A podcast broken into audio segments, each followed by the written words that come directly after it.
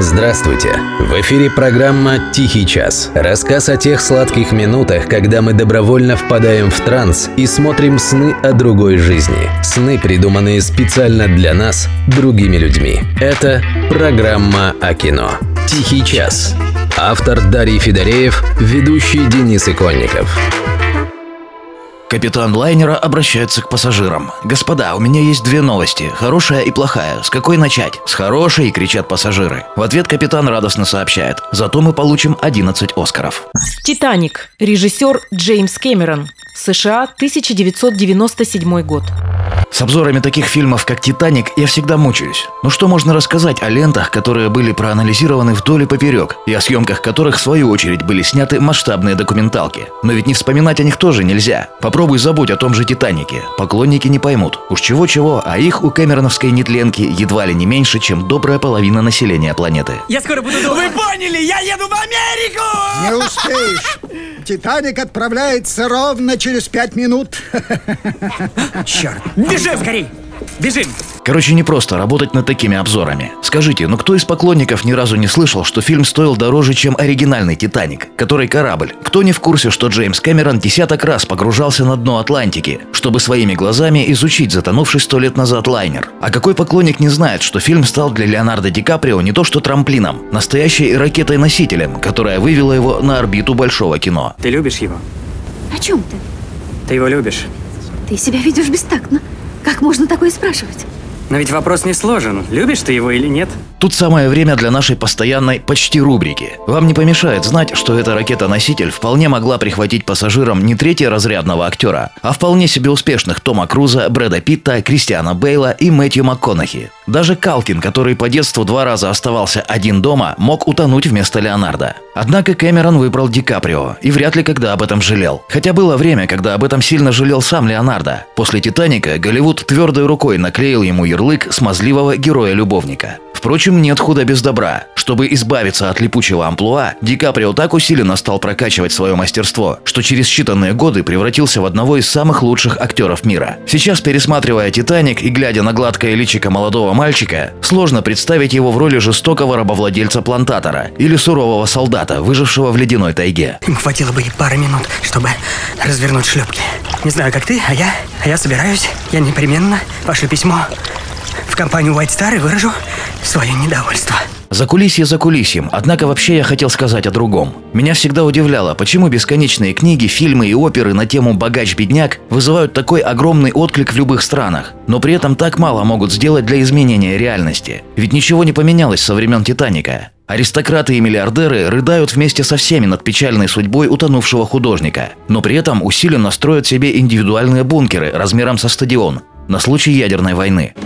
Надеюсь, там не будет слишком тесно. О, мама. Без Что ты несешь? только Шлюпок на всех не и хватит, дети. только для половины. Так что половина людей утонет. Не лучшая половина. Да, хорошо. Надо было взять с собой тот рисунок. Думаю, к утру он поднимется в цене. Пропустите вперед женщин и Ты детей, бессовестный пожалуйста. подлый ублюдок.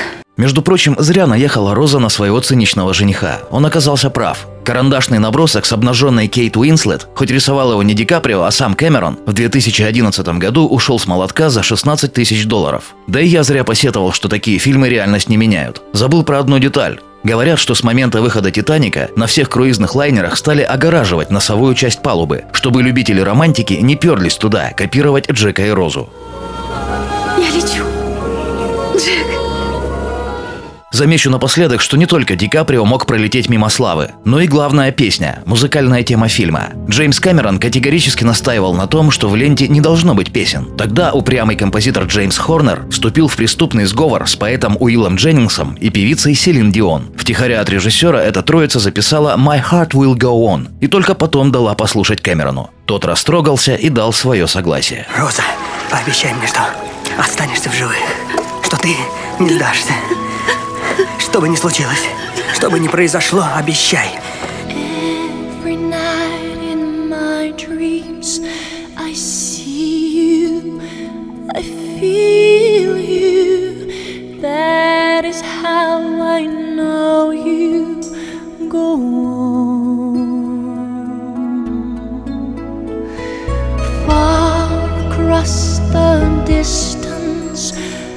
Spaces between us.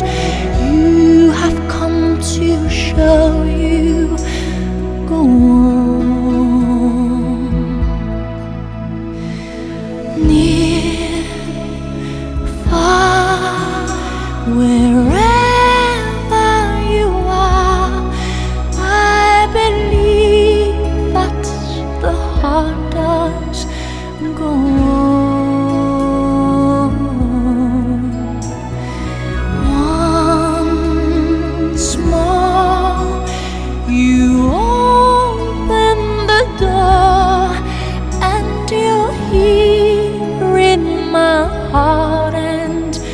my heart will go on and on.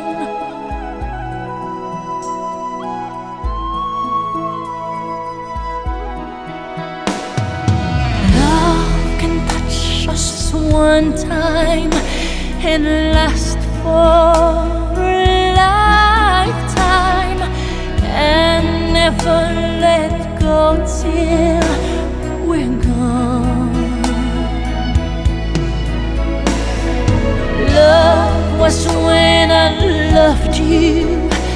one true time. I hold you. In my life will always go